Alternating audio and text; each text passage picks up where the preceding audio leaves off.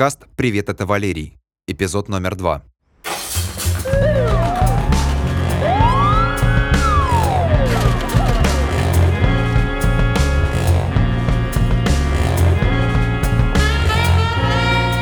Валерий Зельберварк неожиданно сразу согласился на интервью и назначил дату. Ровно через неделю, 19 апреля, 10 часов вечера.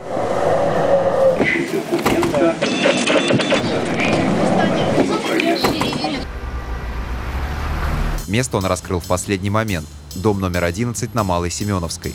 По этому адресу на востоке Москвы находится деревянная усадьба конца 19 столетия. Выбор места был странный. Это сильно обветшалое здание, да еще и на балансе города, как объект культурного наследия. Без пяти минут десять я стоял у обшарпанного и явно безжизненного особняка. Внутри было темно. Я позвонил Зельберваргу.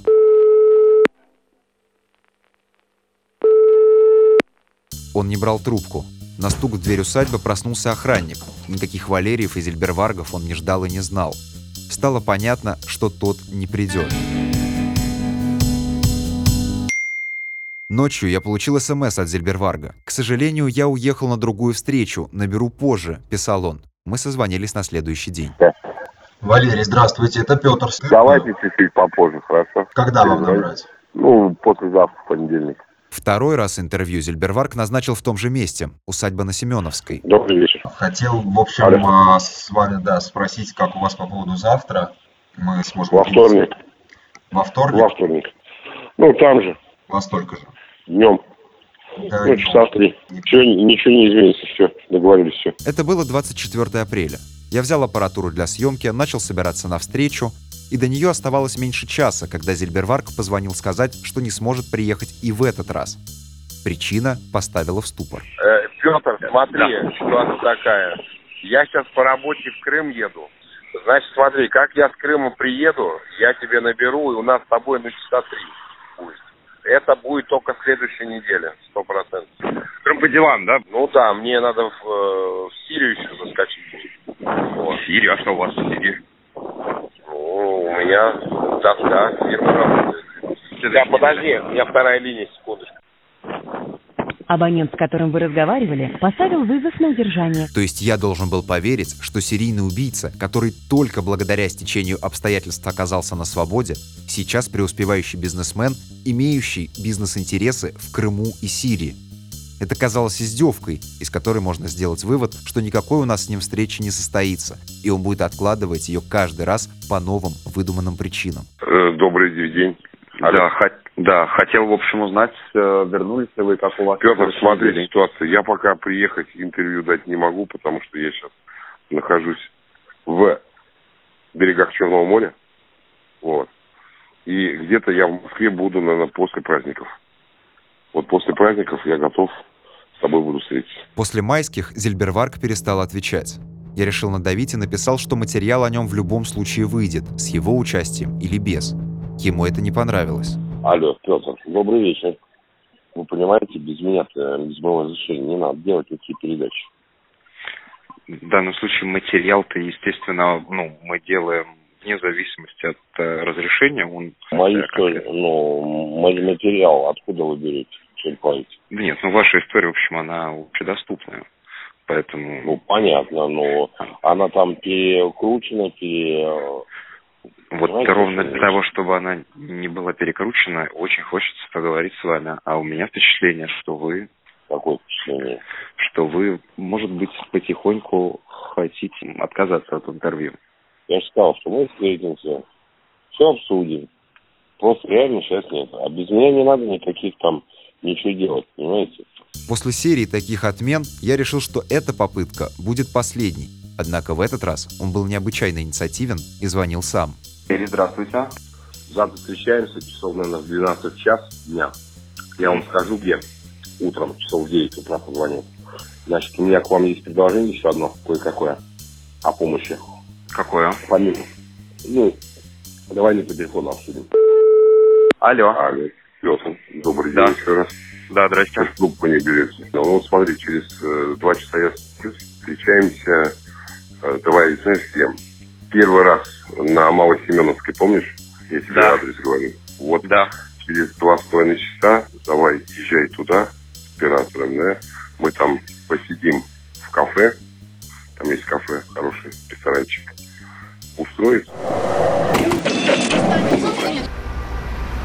череда хаотичных разговоров привела меня 16 мая во вьетнамский ресторан на востоке Москвы. Его держат коренные вьетнамцы, персонал практически не говорит по-русски. Однако я показал управляющему фотографию Зильберварга, и тот сказал, что никогда не видел этого мужчину. Мы, в общем, на месте внизу.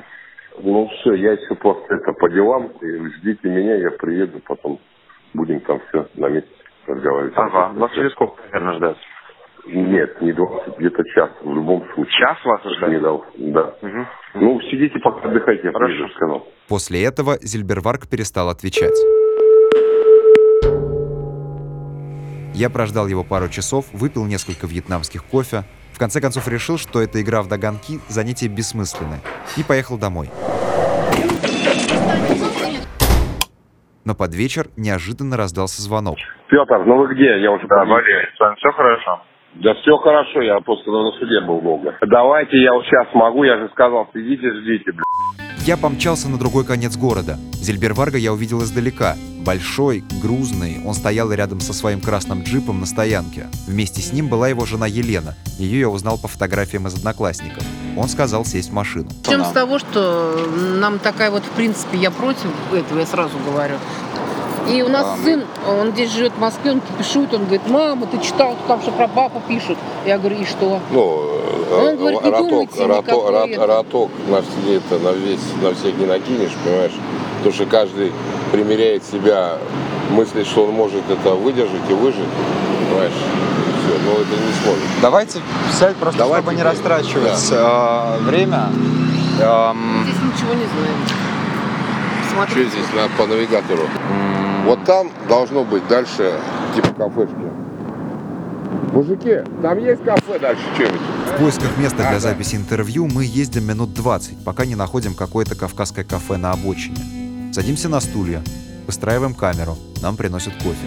В последующие пару часов Зильберварк рассказывает о себе, или во всяком случае об образе себя, который хотел представить, потому что отличить правду от лжи в его словах иногда просто невозможно. Один из самых кровожадных убийц из 90-х начал наш разговор с того, что на самом деле никого не убивал. Все 12 смертей на руках его подельников. Э, Давай начнем так. Я сам лично не убивал. У меня были на это обученные люди, да. А то, что если они выполнили где-то не так, мой приказ, ну, по-своему выполнили, да, ну, я же не могу морально и физически за них отвечать. Согласен? со мной? Помимо этого, Зельберварк говорит, что и вообще эти убийства, они были не из корыстных целей. За ними стояла либо высокая мораль, либо заказ со стороны. Погибшие, да, мне, мне их жалко, что я сожалею, что они погибли, да, в какой-то степени. Но они почему погибли? Они же погибли из а, своей жадности и коварства. Среди моих, так будем сказать, погибших, да, ведь нету простых людей. Ни одного простого человека там нет. Э, в сфере своей деятельности, будем скажем, да, тогда. Соответственно, ко мне обращались за помощью в решении определенных проблем. О 90-х Зельберварк отзывается с теплом. Классное время было. И по-другому было нельзя, потому что каждый должен был отвечать за свои слова, действия, китки и все остальное. И отвечали жизнью. Это честно. Это честно. Смотри, возьмем современное. Основная масса в Москве бизнесменов чем занимается? Кидают. С них ни по суду никак никто ничего не спрашивает, правильно? А раньше, если бизнесмен украл или обманул, он отвечал либо жизнью своей, либо своим имуществом, как получится. Жила вся страна на тот момент, вся страна жила так. Подельников своих он считает предателями. Когда в мае 96-го их всех поймали, а Зельберварк ушел в бега, то в своих показаниях они сдали его с потрохами. После освобождения он с ними не контактирует. Более того, обвиняет своих бывших подчиненных, что они на нем еще и заработали. В нулевые в Новосибирске вышла книга писателя Алекса Маркса «Капкан судьбы» о нелегкой судьбе арестанта. И якобы главный герой попросту списан с самого Зельберварга при помощи рассказов его подельников. Новосибирский-то был, это друг, э, близкий друг э, моего подельника, можно сказать, предателя подельника, э, Алексей Маркс. Алексей Маркс. Вот они на пару пишут книгу, и вот он на мое место ставит себя и пишет обо мне, понимаешь? Я пытался с этим Марсом связаться, но он прячется. Не меньшее отвращение Зельберварк испытывает и к следователю Максиму Леонтьеву, человеку, который его поймал и посадил. Корыстный, очень хитрый и лживый. Ну, как, в принципе, и все следователи. Сам по себе Леонтьев, он лживый, Максим. Ты думаешь, я не помню? Я всех помню. Является вашим врагом? Упаси Господь. Я вообще даже как за человека, как, как может быть врагом человек, которого, ну, его не существует, как личности. В 86-м Зельберварк, представившись сотрудником милиции, ограбил и изнасиловал девушку в ее квартире. За это получил свой первый срок, который провел в колонии в Иркутской области с 87 по 94. В то же самое время там сидел известный криминальный авторитет Вячеслав Иваньков, Япончик. Зельберварк называет Япончика главным человеком в своей жизни, старшим товарищем и заступником. Ты же все знаешь, у кого я брал свои уроки. Иваньков. Если описывать, ну, это очень хороший человек, был порядочный, хороший человек. Будем сказать, он и старший товарищ, и учитель.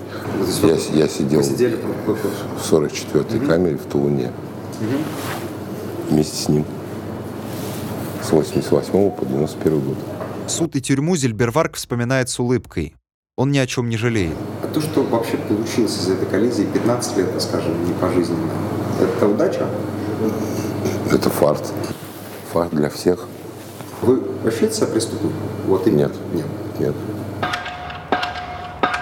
Его человеческий идеал – нацистский диверсант Отто Скорцени. В честь него Зельберварк и сменил имя, когда захотел избавиться от лишнего внимания к собственному прошлому. Мне всегда нравился такое сочетание. Отто Генрихович был такой вот, Отто Скорцени. Мне он всегда нравился. Чем? У человека есть дух и цель. Цельность натуры – это самое важное. Смелость, цельность, духовность. И, а самое главное – чистота.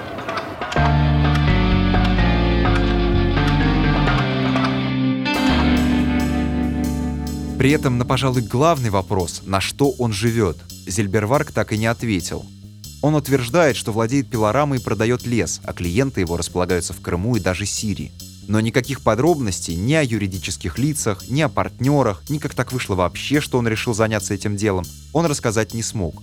Все время прикрывался фразой, что это коммерческая тайна. Запомни, чтобы ну, ты больше мне глупых этих вопросов не задавал, я тебе просто скажу, криминалом я не занимаюсь. Почему? Потому что сейчас, в нынешнее время, не надо заниматься криминалом. На кусок с хлебом, маслом и всем остальным можно заработать. Борьба руки и голова. Не надо никого грабить, рекетировать и все остальное. Чем вы занимаетесь? Бизнес, А какой? лесоторговля. Поставляем лес. В Крым в Сирию? И мы просто помогаем э, бедным сирийским гражданам, которые разрухой, всеми этими несчастьями, негде жить, не в чем. Поставляете стройматериалы? Конечно. А для каких Для провинций? строительства. Для каких провинций? Я не могу тебе об этом говорить. Понимаешь, Петр, это уже коммерческая тайна. Это просто выглядит немножко фантастически. А, о чем, а в чем, фаста- в чем фантастика? Есть фирма, есть другая фирма, есть лицензия на производство торговли, есть заказы. Что тут э, фантастичного? Объясни мне. Привезли в порт, сгрузили лес, прошли все таможенные и все. Как называется компания? Ну, я бы хотел, конечно, получить какие-то доказательства, потому что это... Давай не сейчас. На том мы с Зельберваргом и расстались, что в следующую встречу он представит доказательства и примеры того, чем он занимается.